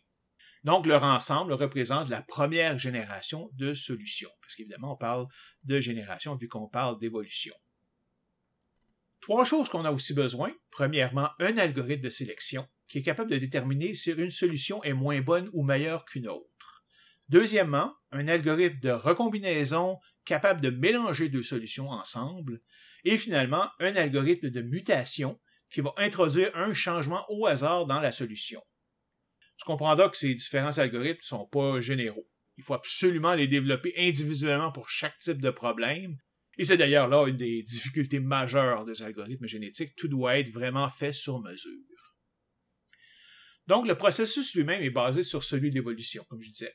On va appliquer l'algorithme de sélection sur chacune des solutions de la génération actuelle et sélectionner celle qui ressemble le plus à la solution idéale.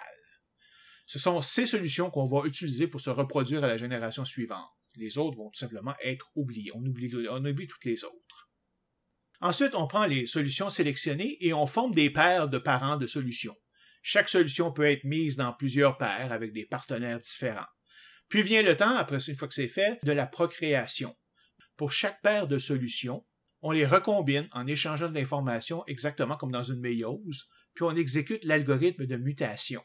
Chaque paire de solutions va nous donner ainsi une nouvelle solution différente des deux parents, et qui devrait, je dis bien devrait, c'est pas toujours le cas, être plus proche de la solution optimale.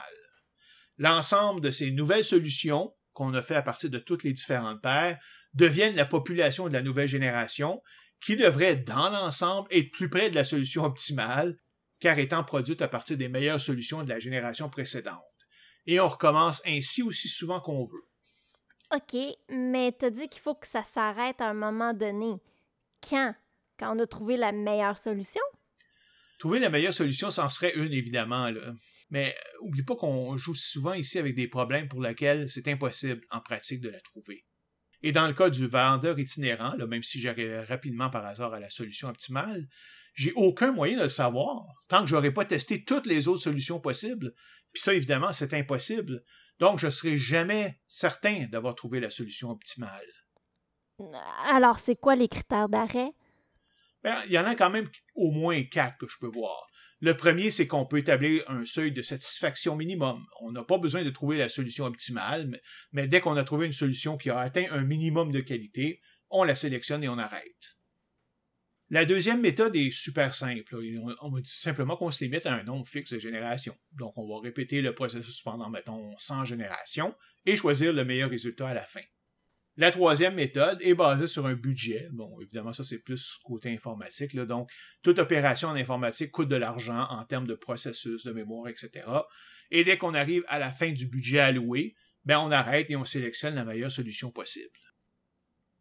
La quatrième méthode, c'est ça serait tout simplement d'attendre qu'on arrive à un plateau. C'est-à-dire que lorsque toutes les solutions d'une génération sont moins bonnes que la meilleure solution de la génération précédente, à ce moment-là, on dit qu'on a atteint un plateau et on va arrêter et, choisir la, la, meilleure solution de la génération précédente.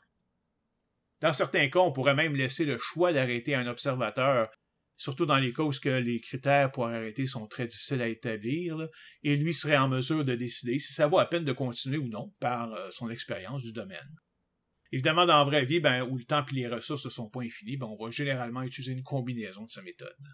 Mais est-ce que ça fonctionne vraiment? Étrangement, oui. On arrive généralement à une solution satisfaisante. Mais ce qui est comique, c'est qu'on ne peut pas vraiment expliquer mathématiquement pourquoi. Par contre, ça fonctionne que sur certains types de problèmes, entre autres ceux pour qui de bons algorithmes de sélection, euh, recombinaison et mutation peuvent être trouvés. Si ta méthode de sélection prend juste quelques minutes même à évaluer une solution, ça, ça va te prendre des mois à faire ta sélection dans une seule génération de centaines de milliers de solutions. Il est donc souvent nécessaire de faire des approximations dans cette sélection, de simplifier l'algorithme, au risque d'ignorer des solutions avec un bas potentiel, juste pour avoir des performances acceptables. Et ce processus de sélection fait qu'il est difficile de résoudre des problèmes complexes ayant un nombre très grand de possibilités. Notre problème du vendeur itinérant n'est donc pas un bon candidat. Un autre problème est que l'on choisit la meilleure solution parmi un groupe de solutions existantes en les comparant entre elles. On ne peut pas la comparer à la solution idéale, voir si on est prêt, car on ne la connaît pas. Donc, aucun moyen de connaître la qualité de la solution sélectionnée en termes absolus. Finalement, une euh, caractéristique des algorithmes génétiques est que, comme pour l'évolution, la sélection est basée uniquement sur les bénéfices pour la prochaine génération. Il n'y a pas de vue à long terme. S'il y a une solution qui est moins intéressante que les autres pour un, à un certain moment, mais qui va mener dans, mettons, trois générations à la solution optimale, c'est bien plate, mais elle va être ignorée. Il y a d'autres limitations, là, mais évidemment, ce sont les plus importantes. OK. Autre chose? Non, je pense qu'on est allé suffisamment loin là-dessus.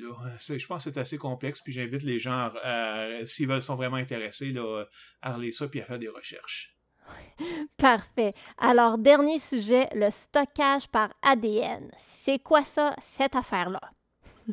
Ben, vous savez tout que pour stocker notre information sous forme numérique, ça nous prend des disques durs, des SSD, euh, en anglais, des, ce qu'on appelle en anglais des solid state drive. Un SSD peut contenir, par exemple, plusieurs trillions de bits d'information sur une surface de quelques centimètres carrés. Impressionnant, là, non? Oui, oui, absolument. Mais et alors? ben, cette densité d'information, c'est insignifiant par rapport à l'ADN d'une cellule. Hein. Une cellule ne mesure qu'entre 10 et 100 millionièmes de mètre. Le corps humain à lui seul compte 100 000 milliards de cellules, ou 10 à la 14. Chaque cellule contient 3,2 milliards de nucléotides. Si on pouvait faire en sorte que ces nucléotides représentent des bits d'information, ça nous donnerait un volume de stockage plusieurs millions de fois plus dense que n'importe quel SSD. Ça nous prendrait moins que l'équivalent d'un être humain pour stocker toute l'information que l'humanité possède dans tous les domaines. Wow, mais c'est complètement fou! Mais ça sonne aussi comme de la science-fiction, là. Ah, disons que, effectivement, même si le concept a été énoncé dès 1959, on est vraiment, vraiment au premier balbutiement. Pour commencer, ça nous prend des moyens rapides et sûrs de modifier l'ADN, et on s'entend qu'on n'est pas là du tout aujourd'hui. Hein? Surtout si, comme tu disais avant, les erreurs de transcription sont toujours nombreuses. Oui, absolument. En fait, ça ne sera probablement pratique que pour le stockage d'informations relativement statiques, genre l'encyclopédie Britannica. Là utiliser ça comme disque dur dans les opérations de tous les jours est probablement impossible, ou en tout cas difficile, à la vitesse où il faudrait être capable de lire ou d'écrire l'ADN. Ces processus sont très longs et coûteux et demandent un appareillage spécial, mais bon, en tout cas, on ne sait jamais. Par contre, comme une ADN est minuscule, ben, il serait probablement facile de faire des sauvegardes. Juste provoqué par un processus de division de la cellule et hop, on se retrouve avec deux copies. On pourrait aussi pallier au problème justement d'erreur de transcription en lisant l'information simultanément sur plusieurs cellules et retourner la valeur qui obtient le consensus. Ça fonctionnerait car même s'il y a erreur dans les transcriptions, mais si je fais deux copies de la même cellule, la chance qu'il y ait une, erreur de transcription sur le même nucléotide est de 1 sur 3,2 milliards. Tu plus de chances de gagner deux fois au 649 en ligne. Donc un sujet intéressant pour le futur. Oui, mais on a quand même des résultats aujourd'hui. Je ne suis pas en train de, rêver quand même. On sait aujourd'hui que la quantité maximum d'informations qu'on peut enregistrer dans, dans un ADN est d'environ 252 pétabytes par gramme d'ADN. Chaque pétabyte étant égal à 1 million de gigabytes. En 2017, des chercheurs de la Columbia University et du New York Genome Center ont publié une méthode qui pourrait stocker de l'information à une densité de 215 pétabytes par gramme, donc 85% de la valeur maximum. Eh, c'est vraiment impressionnant. Euh, ouais, j'ai juste pas d'idée sur la vitesse que ça peut aller, par exemple. En mars 2018, Microsoft et l'Université de Washington ont publié des résultats sur le stockage d'environ 200 MB de données et ont proposé et évalué une méthode d'accès direct aux données sur l'ADN. Ça, c'est le genre d'accès utilisé dans les SSD et les disques durs, par exemple. Un an plus tard, la même équipe a démontré un système entièrement automatisé pour encoder et décoder les données sur l'ADN. Mais là encore une fois, le problème, c'est la vitesse à cause de ça. Et en juin 2019, des scientifiques ont annoncé avoir écrit les 16 gigaoctets de Wikipédia sur une seule cellule d'ADN synthétique. Donc, en résumé, il reste des dizaines d'années, on s'entend, de travaux à faire avant qu'on voit des ordinateurs personnels avec du stockage sur l'ADN. Mais le potentiel est là et quand ça va arriver, ça va être une véritable révolution en termes de stockage.